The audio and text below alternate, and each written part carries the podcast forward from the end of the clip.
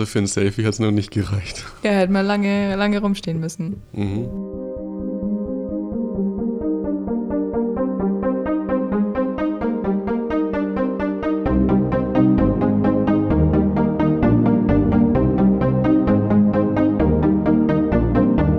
Hallo und herzlich willkommen zu einer neuen Folge von Science Sunday.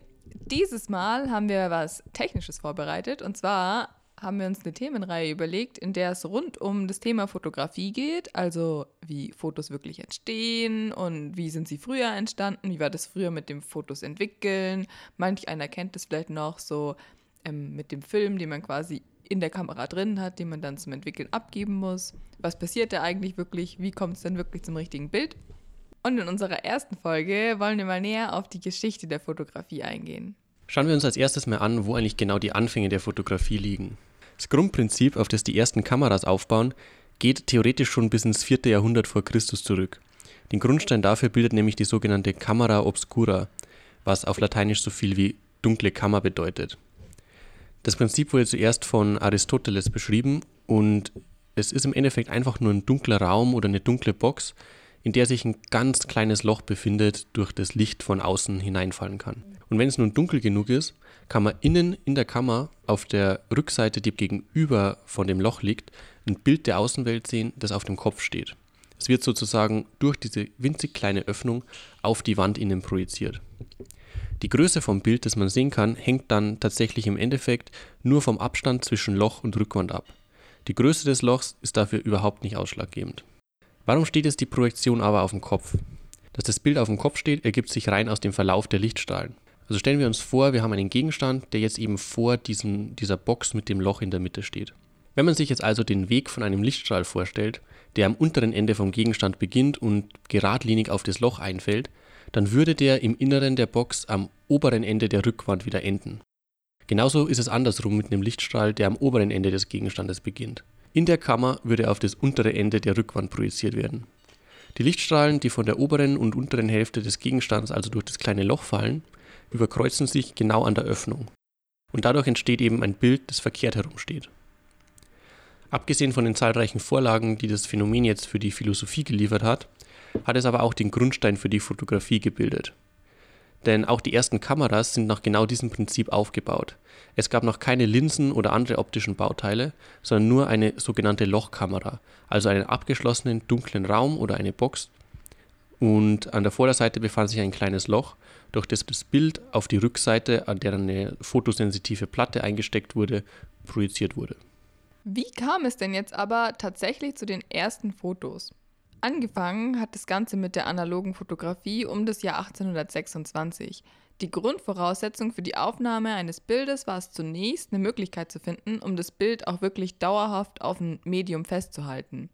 Und gelungen ist es dann letzten Endes den Franzosen Nicéphore Niepce und Louis Daguerre. Die gelten seitdem auch als die Entdecker der Fotografie. Sie entwickelten die ersten Techniken und auch die chemischen Verfahren dazu, die es ermöglichten, Bilder wirklich festzuhalten. Wie genau das im Detail funktioniert, das werden wir euch dann in unserem zweiten Teil erklären. Jetzt aber erstmal weiter in der Geschichte. Wie ist es denn jetzt dem Niepce gelungen, wirklich ein Foto aufzunehmen? Und zwar hat er dabei als erster eine Kamera obscura verwendet, also diese Lochkamera, die euch Max vorhin schon erklärt hat, die komplett ohne Linsen aufgebaut war und Bilder aus der Umgebung auf kleine lichtempfindliche Flächen aus Chlorsilberpapier projiziert hat. Das Problem dabei war nur, dass die sofort wieder verblasst sind. Erst 1826 war es dann wirklich möglich, ein beständiges Bild mit einer Belichtungszeit von mehr als acht Stunden aufzunehmen.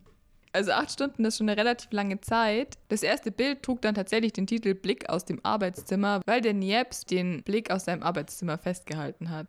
Kurz darauf erfuhr der erfolgreiche Theatermaler Daguerre von den Arbeiten von Niepce und war daraufhin so begeistert, dass er beschlossen hat, sein Partner zu werden.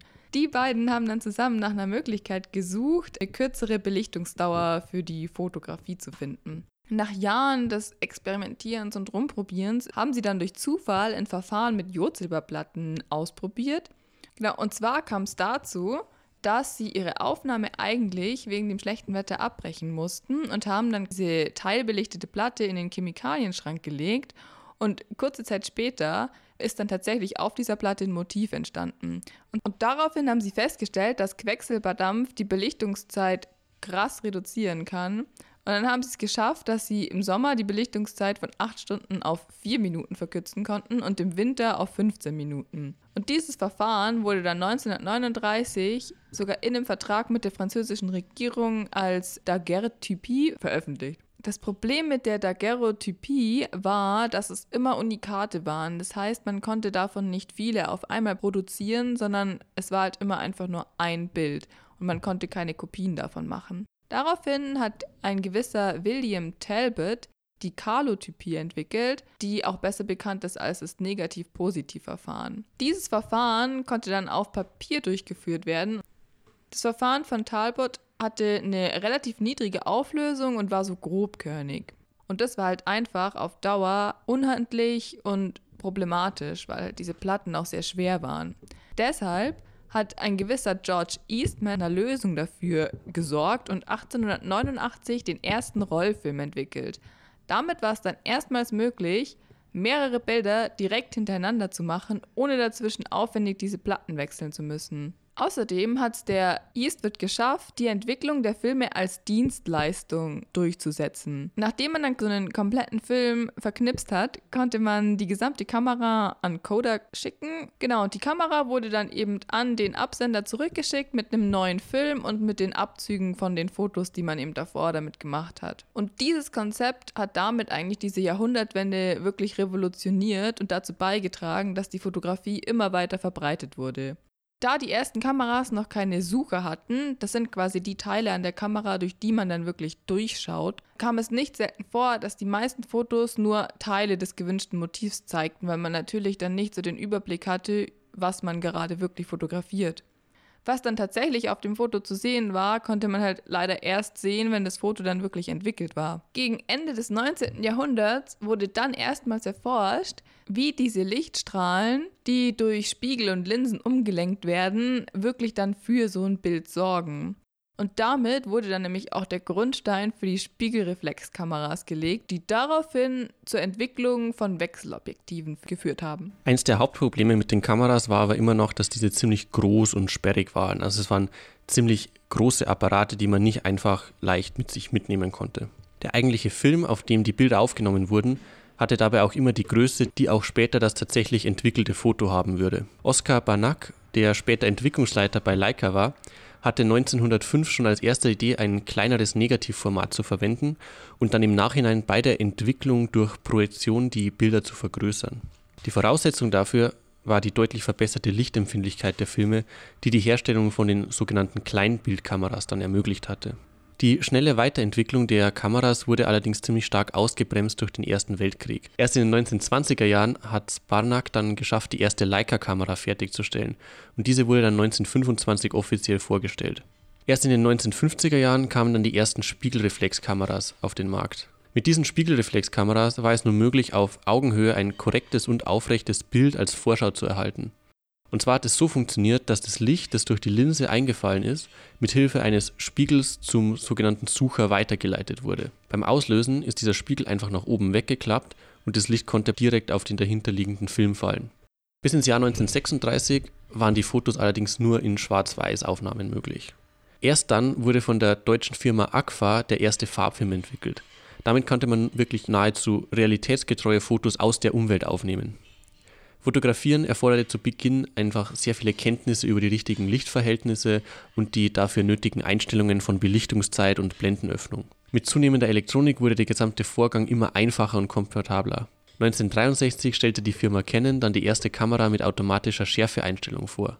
Ungefähr zehn Jahre später folgte dann die erste vollelektronische Kamera von Rolei, die Blende, Verschlusszeit und sogar die Schärfe selbsttätig einstellen konnte. Aber wann ging nun die Entwicklung weiter zu den ersten digitalen Kameras? 1981 wurde auf der Photonica-Messe in Köln das erste Kameramodell vorgestellt, das die Bilder nicht mehr chemisch auf einem Film abgespeichert hat, sondern auf zwei Zoll großen Disketten. Interessanterweise kam die Technik dabei nicht von den großen Firmen, die sich schon auf dem Kameramarkt etabliert hatten, sondern von Sony. die zu der Zeit hauptsächlich für Videorekorder bekannt waren. Die verwendete Technik hat dabei den Weg für die digitale Fotografie vorbereitet und hat eine Art Zwischenstufe zwischen komplett analog und digitaler Aufnahme dargestellt. Die Kamera verfügte nämlich schon über einen CCD-Sensor. Wie genau der funktioniert, erklären wir euch im dritten Teil von dieser Folge. Und die Speicherung war technisch gesehen noch analog, also als analoges elektronisches Signal auf der Diskette. Zur Weiterverarbeitung am PC oder ähnliches wurde immer noch ein Analog-Digital-Wandler benötigt. Gegen Ende des 20. Jahrhunderts wurde dann die Entwicklung immer mehr auf die Digitalisierung der Fotografie ausgerichtet und wurde sehr schnell weiterentwickelt. Dadurch war es dann auch möglich, dass man immer bessere Auflösungen erhält und auch die Bilder digital manipulieren oder am PC nachbearbeiten konnte. Das war jetzt unser erster Überblick über die Geschichte der Fotografie. Wie genau jetzt die Bilder früher, also im analogen Zeitalter und heute im digitalen Zeitalter entstehen, erklären wir euch jetzt in den nächsten beiden Folgen.